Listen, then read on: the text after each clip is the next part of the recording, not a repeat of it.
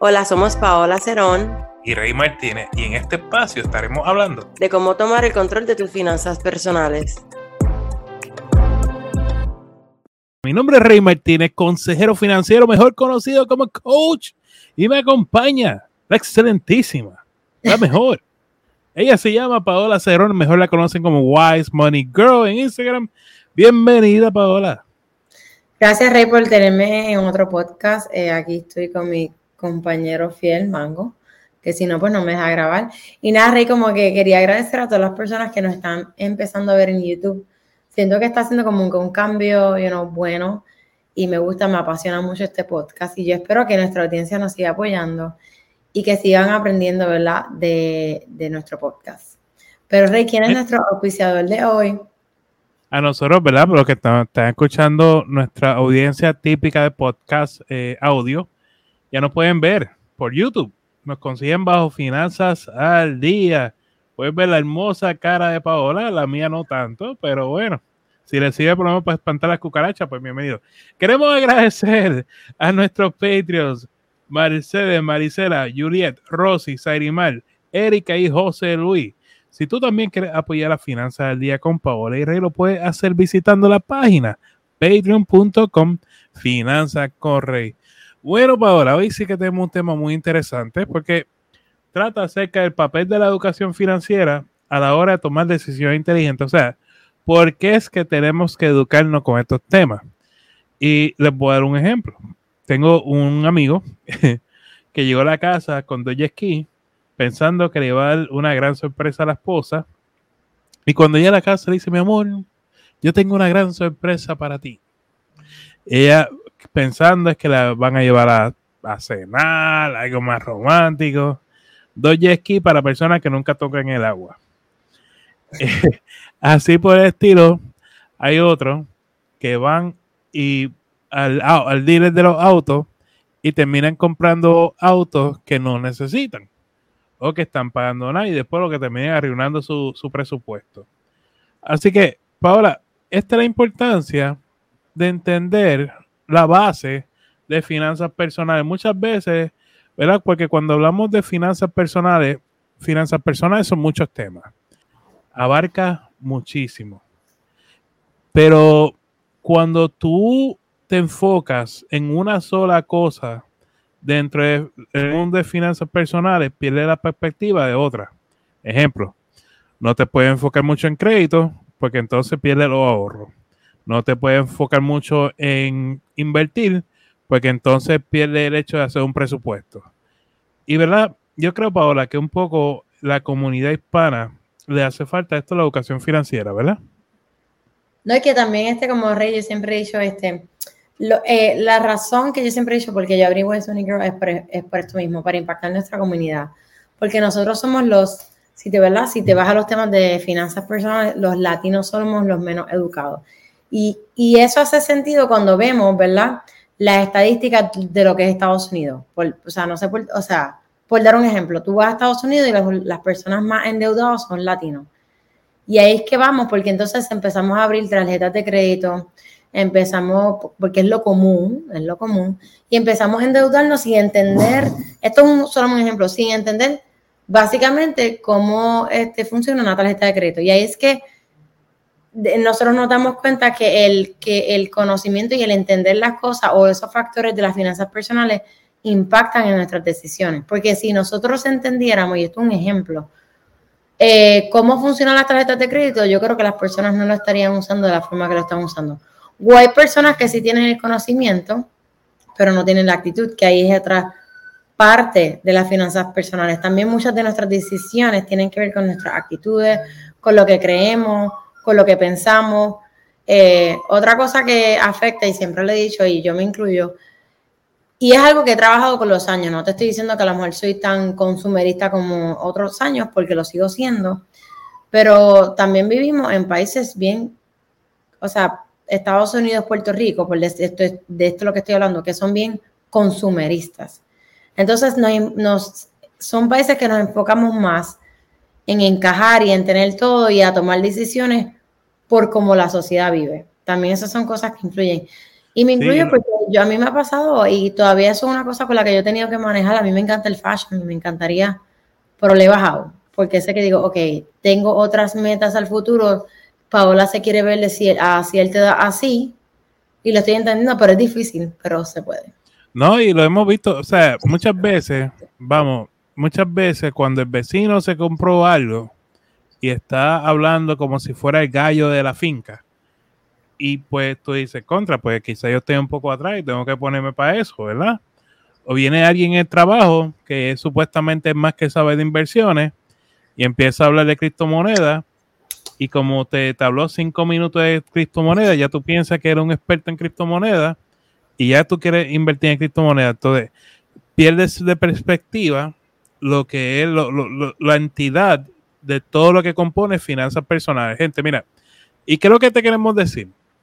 Lo que te queremos decir en buen eh, puertorriqueño, ¿verdad? Tú te debes arropar hasta donde llegue la sábana. ¿Y cómo uno sabe hasta dónde llega la sábana? Haciendo un presupuesto. Y yo sé que, ustedes dirán, ay, pero que muchos estos dos chavan con el tema de presupuesto. La fundación de las finanzas personales es el presupuesto. No es lo mismo construir una casa sobre arena que construir una casa sobre una base sólida cuando tú no haces un presupuesto y te pones a gastar dinero al garete, estás construyendo sobre arena ahora. Rey, quiero compartir algo antes que se me olvide, por eso me ves la cara así como que. Pero esto es un ejemplo y esto es algo eh, personal. Eh, Rey sabe, ¿verdad? Bueno, yo tengo mi coach financiero que es Rey. Eh, desde que yo compré mi casa, tú sabes que yo te he dicho que yo he tenido que hacer muchos ajustes. Y yo quiero ser, eh, yo como coach, porque a veces, ¿verdad? No somos perfectos, a lo mejor Rey tiene sus deslices en las finanzas como yo los tengo, porque pues no somos perfectos. Pero algo que yo me he dado cuenta, yo digo, mano, lo que nosotros decimos es verdad, en el sentido de que yo antes como coach hacía mi presupuesto, pero yo lo hacía como para el mes, Rey, como que para el mes. Pero ahora, como soy una persona que gana fijo, Rey, yo hice mi presupuesto este enero 2024. O sea, ya yo sé que Paula le va a sobrar por cada cheque en qué va a gastar. Puse regalos, puse que si el hay en Puerto Rico me dicen malvete, aquí le dicen la registración del carro, como que gastos hormigas de los que yo me acuerdo, que yo digo como que, ok, esto me va a venir este mes. O hasta la compra de Thanksgiving. O sea, detalles de que, ok, yo voy para este, para este shopping, ¿verdad? Quiero comprar, porque lo voy a hacer en mi casa, ya yo sé cuál es el presupuesto que yo necesito. Ya yo sé a las personas que le voy a regalar en Navidad, que son niños, serían mis amigas, pero las Navidades son de los niños. Ya sé qué niños le voy a regalar y ya entonces te digo, ¿Cómo me funciona esto mentalmente? Porque yo digo, ok, yo tengo una meta de aquí a aquí a qué sé yo el año que viene, que tú sabes que era terminar de bajar la única tarjeta de crédito que me tiene, estoy ahí luchando con ella. Y me di cuenta que hacer ese presupuesto por seis meses, planificarme, ponerle la cantidad que yo quiero a esa tarjeta, ya en mayo lo voy a lograr. Pero es porque, ¿dónde está la base de de, ¿verdad? de mi decisión? En mi presupuesto. ¿Dónde está mi actitud en que yo digo, yo quiero mejorar, yo me quiero ver de mejor forma? Estoy haciendo muchos sacrificios, cambiando mi estilo de vida y me doy cuenta que va a ser por un pequeño lapso de tiempo, pero veo mis finanzas y yo digo, de aquí al año que viene mis finanzas están bien, pero van a estar mucho mejor. Y de eso es lo que me estoy este, agarrando. Claro, claro, importante cuando tú visualizas la meta, es como los corredores, ¿verdad? Los corredores saben dónde van a comenzar y dónde van a terminar. Y los que han practicado y vieron la, carrera antes, saben cuántas montañas, cuántas valles, cuántas colinas tiene la carrera, ¿verdad? Y, ellos se, ya van comenzando la carrera con ese, con ese espíritu de que yo sé que esto va a ser difícil, yo sé que esto va a tener sus retos, pero yo sé dónde voy a llegar. Y así ocurre con esto de las finanzas personales. Tú estás buscando salir de tus deudas para una época de tu vida donde va a ser difícil, va a ser complicado. Estás buscando comprar casa, va a ser una época, va a ser difícil, va a ser complicado, pero lo haces con un propósito para ahora. No, y este, antes de cerrar, este, hay veces que, ¿verdad? La decisión de tomar una casa, la decisión de, comprar un carro, la decisión de estudiar e invertir en tu educación, requiere de plan y requiere de un presupuesto.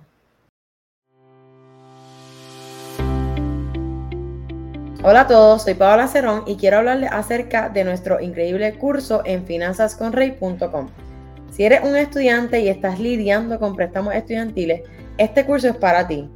En nuestro curso Préstamos Estudiantiles 101, mi compañero Rey Martínez y yo te contamos todo lo que necesitas saber sobre préstamos estudiantiles.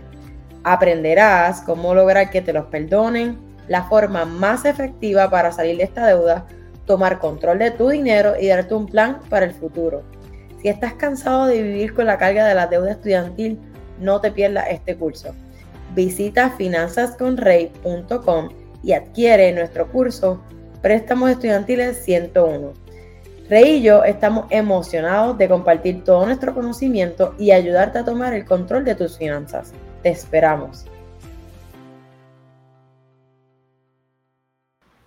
Cada podcast estaremos contestando al menos tres preguntas que nos llegan tanto por el podcast o por las redes sociales y aclaramos que toda información es para uso educativo. Siempre consulten con un asesor financiero o con una entidad bancaria antes de tomar cualquier decisión financiera. Bueno, Rey, nuestras tres preguntas de hoy. La primera es Juan. ¿Cuáles son los conceptos financieros fundamentales que todos deberíamos conocer para tomar decisiones inteligentes con nuestro dinero. Yo te digo el primero, ya yo lo tengo en la mente. Mentalidad financiera.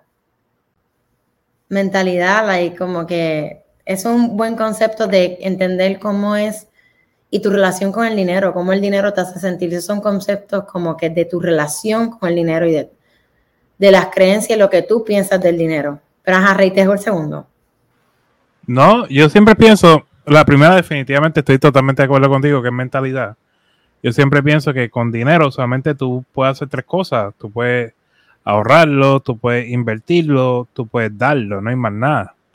Entonces, ¿qué pasa? Como dice Paola, la mentalidad es una parte esencial, porque por más que Paola y yo aquí tenemos 18 años hablando, la conocimiento es 20%, mentalidad 80%. Y Luego lo que viene a ser un presupuesto, como hablamos en, el episodio, pero cuando haces un presupuesto, pues tú básicamente derivas, si te fijas bien, hay tres cosas que estás haciendo con tu presupuesto. Estás dando dinero, estás ahorrando dinero, estás invirtiendo dinero.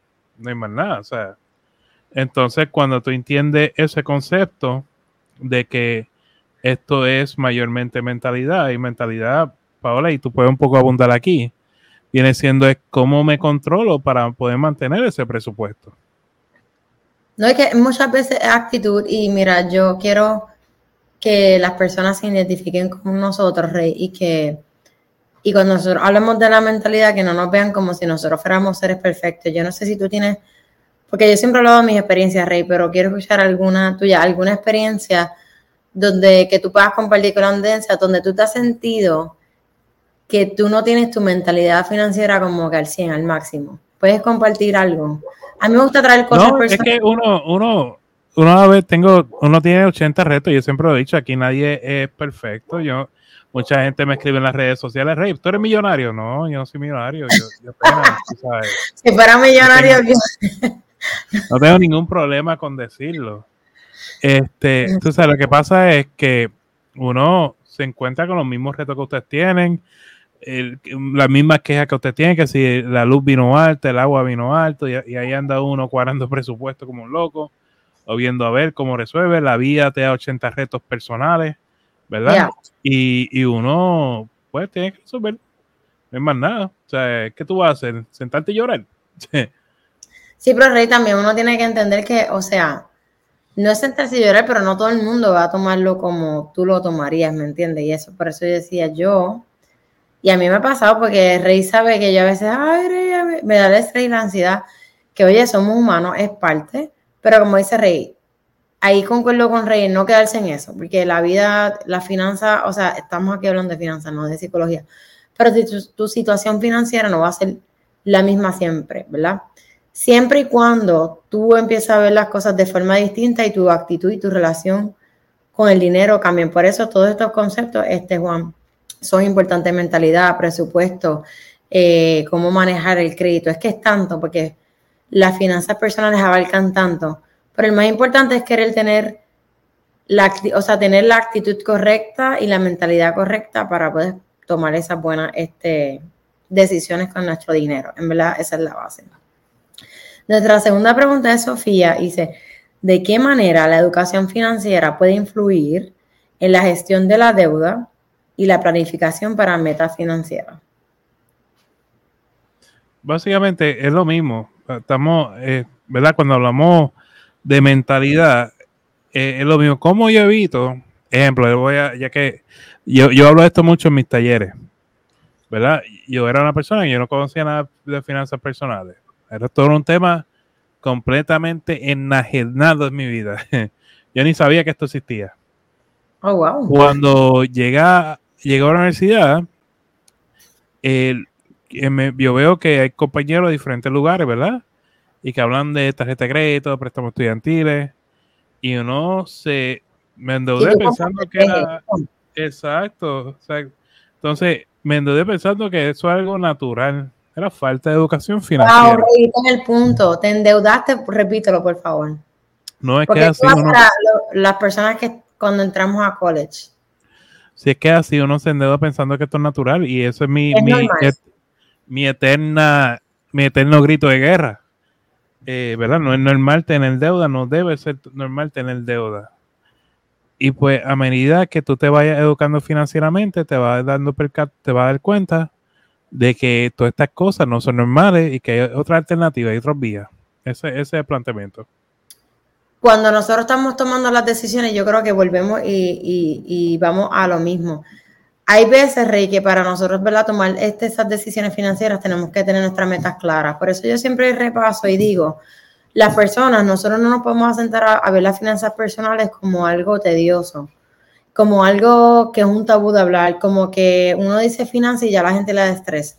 Pero si tú, si las personas se dieran un paso atrás y supieran las cosas que son, las cosas que son importantes para ellos, las cosas que quieren lograr, las cosas que te hacen feliz, los valores, si quieres tener una familia grande, pequeña, o, o qué sé yo, quieres tener 20 perros, qué sé yo, la vida que tú quieras tener, no te quieras casarte, whatever, te cases, convivas, pero cada ser humano tiene algo que lo hace feliz y que lo, y, que lo quiere lograr. Y para lograrlo, y si estamos hablando de que obviamente todo, casi todo en esta vida necesita dinero, es poner esos sueños, esos logros, esos valores que uno tiene en un papel, con fecha, determinación y, y buscar un plan, ok, tengo esto, pero ¿y cómo lo hago? ¿Cómo empiezo? Y sobre todo, pues paciencia. Ok, Rey, vamos a nuestra tercera pregunta, es Isabela. ¿Cómo puede la educación financiera ayudar a las personas a tomar decisiones más informadas sobre seguros y planificación patrimonial? Te dejo la parte de seguros. Todas estas preguntas están encaminadas a lo mismo. Es la mía. Pero está bien, está chévere. Eso, para que no sepan, planificación patrimonial es qué pasa cuando tú falleces, qué pasa con ese dinero. Como el ¿Qué pasa con lo que tú tienes, verdad? Eh, tu patrimonio, ¿verdad? Eso es como... Aquello de ustedes, ¿verdad? Yo soy creyente, la palabra escribe, dice que, uno debe ser eh, un proveedor, incluso a la hora de fallecer. Y, y cuando hablo de esto, es que lo que tú dejes va, debe ser para tu familia. Yo critico mucho a las personas que me dicen, si yo luché por lo mío, el que venga atrás, que se chave, ¿verdad? Y ahí dicen, no, sí. ya, ya luché, rey, ya luché. Allá ellos que aprendan. Y digo, es que es un disparate. ¿Hasta cuándo vamos a dejar el dichoso círculo vicioso? ¿Hasta cuándo? pero ¿qué, te cuesta dejar un patrimonio para tu hijo, para tu nieto? y ponerlo en una mejor posición para que tu apellido cambie, que tú seas esa roca en tu familia cuando ese momento que dijo, basta ya, esto tiene que cambiar.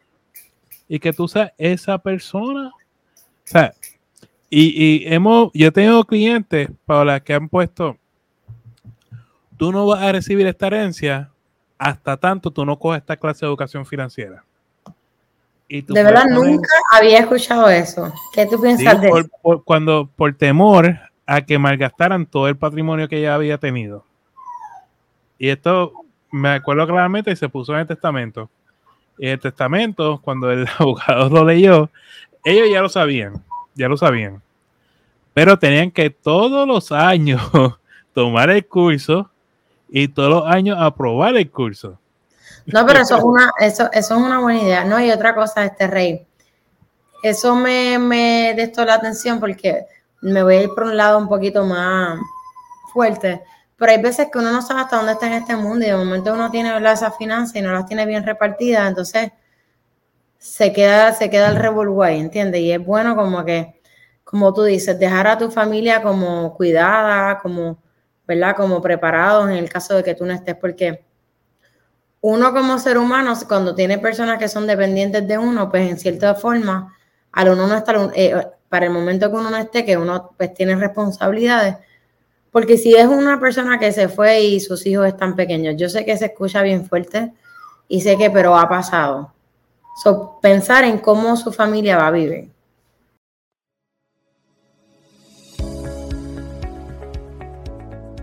¿Estás buscando asistencia personal en el tema de las finanzas? Tanto Rey como yo ofrecemos servicios de coaching. Para contratarme me pueden conseguir en Wise Money Girl en Instagram y a Rey lo pueden conseguir en su página web Finanzas con Rey.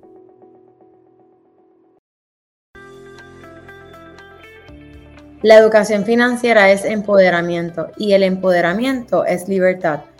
Señores, queremos agradecerte por el tiempo que nos has regalado porque sin ti, Wise Money Girl o Finanzas con Rey no existirían. Si te agrada este contenido, te invitamos a darnos cinco estrellas en el podcast y dejarnos un comentario para seguir creciendo en esta comunidad. A Paola la consigues bajo Wise Money Girl en Instagram y Facebook y Finanzas con Rey en las diferentes plataformas sociales, también en la página finanzasconrey.com. Señores, recuerden, vivan como nadie para que luego puedan vivir como nadie y sobre todo sueñen en HD. You got this.